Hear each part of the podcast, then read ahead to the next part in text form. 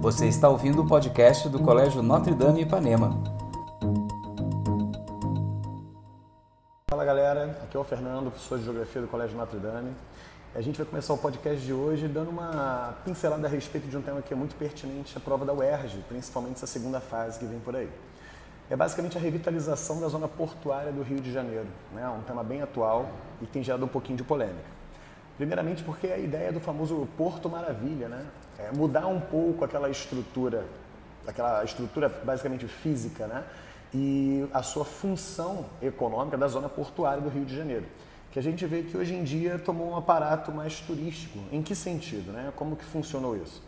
A gente viu ali inicialmente a demolição da perimetral e o desenvolvimento da binário do porto, que era para facilitar basicamente o tráfego de veículos no centro da cidade, que já se mostrava estagnado já há algumas décadas.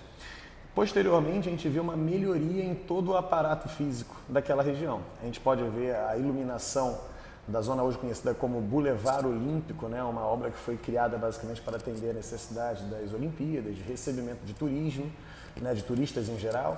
A gente viu uma revitalização ali daqueles grandes galpões do Cais do Porto, que antigamente eram basicamente para abastecimento de mercadorias, etc. E hoje em dia, se você for parar para prestar um pouquinho de atenção, serve basicamente de estrutura para montagem de palcos de alguns eventos musicais, eventos de divulgação de marcas esportivas, marcas de suplemento, etc. Um conjunto né, de características ali que tentam revitalizar a função econômica da zona portuária. Outra grande diferença que a gente pode observar é a criação do VLT, né, os famosos trilhos ali que nós temos, que fazem um transporte tanto da zona portuária, tanto por algumas outras porções do centro do Rio de Janeiro. Outra ideia, né, de mobilizar um pouquinho mais uma nova forma de transporte, tida até como coletiva, mas que transporta uma quantidade relativamente pequena de pessoas, em uma área curta, diminuindo a necessidade né, do uso de táxis, Ubers, ônibus e qualquer outro tipo de transporte individual. Você favorecendo o transporte coletivo numa área de grande necessidade né, de movimento ali populacional no centro, de mobilidade no centro da cidade, você diminuiria também assim o tráfego de veículos individuais. Então, fora essa revitalização, basicamente, dos grandes galpões, né, a criação também de novos estabelecimentos, de novas áreas de centros culturais ou de construção de aparatos artísticos, como nós vemos, por exemplo, o Aqua Rio, Museu da Arte do Rio, né, como a gente vê o Museu do Amanhã.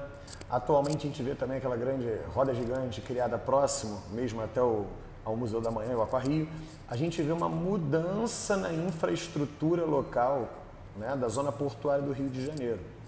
Essa mudança de infraestrutura local, essa melhoria que é feita muitas vezes ao, principalmente por organismos governamentais, mas também por instituições privadas, né, com financiamento privado, muda um pouquinho a cara daquela região. Região essa que era muito conhecida o quê? pela alta periculosidade, mendicagem, prostituição. Vamos lembrar, as zonas portuárias, geralmente quando o trabalho não é mecanizado em grande quantidade, há uma grande atuação de trabalhadores manuais, em grande maioria do sexo masculino o que atrai grande quantidade de prostitutas para essas áreas. Áreas então portuárias geralmente são conhecidas pelo alto grau de prostituição. Fora isso, mendicagem. Né? Vamos lembrar também, muito próxima à rodoviária Novo Rio, uma área de chegada de turistas, né? muitos deles carregando malas, o que gerava muito receio na região. Então a gente viu uma melhoria em iluminação, uma melhoria em policiamento, a construção de novos aparatos né, e ferramentas culturais e artísticas naquela região que vem a gerar né, uma sensação de confiabilidade, não apenas uma sensação, mas realmente vem gerar uma melhoria na infraestrutura local.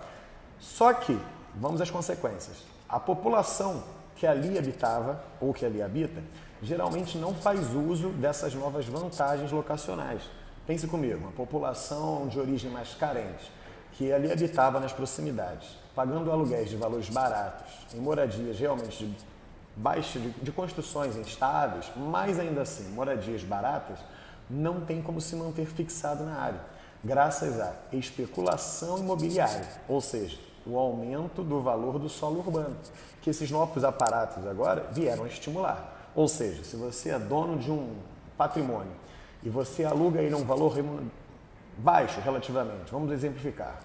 300, 400, 500 reais naquela área, graças à periculosidade, graças à falta de saneamento adequado, graças aos fatores negativos que eu havia falado anteriormente, agora você vai aumentar o preço desse aluguel. Vamos lembrar, o seu imóvel é avaliado geralmente pela grande quantidade de aparatos que tem em volta dele. Vamos dar um outro exemplo? A área onde está hoje construído o engenhão, engenho de dentro, ela automaticamente se valorizou graças à construção do estádio de futebol. Pense no corretor de imóveis que está vendendo um imóvel. A primeira coisa que ele anuncia, a proximidade com um estádio de futebol, uma grande obra de infraestrutura que vai trazer grande quantidade de clientes em potencial ou que vai movimentar a área. Então, todo o aparato construído gera uma melhoria né, de infraestrutura local e, ao mesmo tempo, especulação imobiliária. Então, a população pobre que ele habitava na zona portuária se vê forçada a sair daquela região, pois não há mais como arcar com alto custo de moradia na área. Então, vamos pensar mais um pouquinho. Melhoramos a infraestrutura local.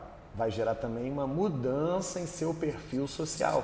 O perfil de uma área que tinha características de ter população de baixa renda, agora vai ter o quê? Grandes centros comerciais ou uma população de poder aquisitivo maior.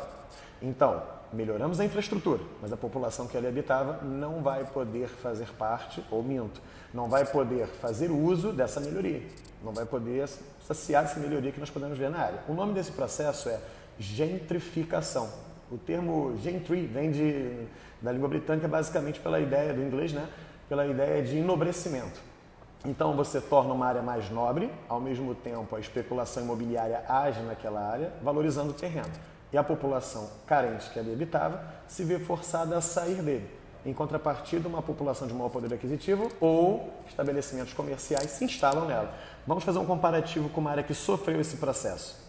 A Lapa, bairro conhecido do Rio de Janeiro pela boemia, né? uma área que com certeza não era vista como segura e tranquila na década de 60, 70.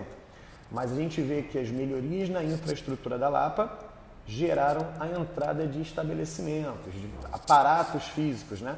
Por exemplo, nós temos a Fundição Progresso, Circo Voador, é, surgiram pubs na Lapa, a Sinuca da Lapa, instituições em geral, bares, comércio, o que valorizaram aquela região. E agora, há pouco tempo, a gente vê artistas da Globo tirando fotos, selfies né, naquela área, o que mostra uma mudança no perfil social dela, que antes era um bairro inseguro, com muitos problemas com violência, também prostituição que ainda são recorrentes. Porém, a gente vê uma mudança nesse perfil. Atualmente, a Lapa é conhecida como um bairro de entretenimento, onde as pessoas vão comemorar aniversários, fazer festividades. É... A garotada, tanto da Zona Norte quanto da Zona Sul, Zona Oeste, participam ativamente daquela, da vida noturna desse bairro. Então, o processo de gentrificação atua tanto na Lapa quanto está atuando nesse momento de forma muito intensa na zona portuária do Rio de Janeiro que sofreu uma forte revitalização, mas não vamos esquecer, de dois anos para cá, essas obras têm sido de forma, de certa forma, reduzidas, né, os seus investimentos, o que tem gerado um pouco de polêmica, já que está havendo um abandono de alguns desses aparatos. Estamos observando ruas esburacadas, com problemas de pavimentação, a volta né, de algumas atividades ali, como a mendicância e um pouco do crescimento da violência pela falta de fiscalização. Tudo bem?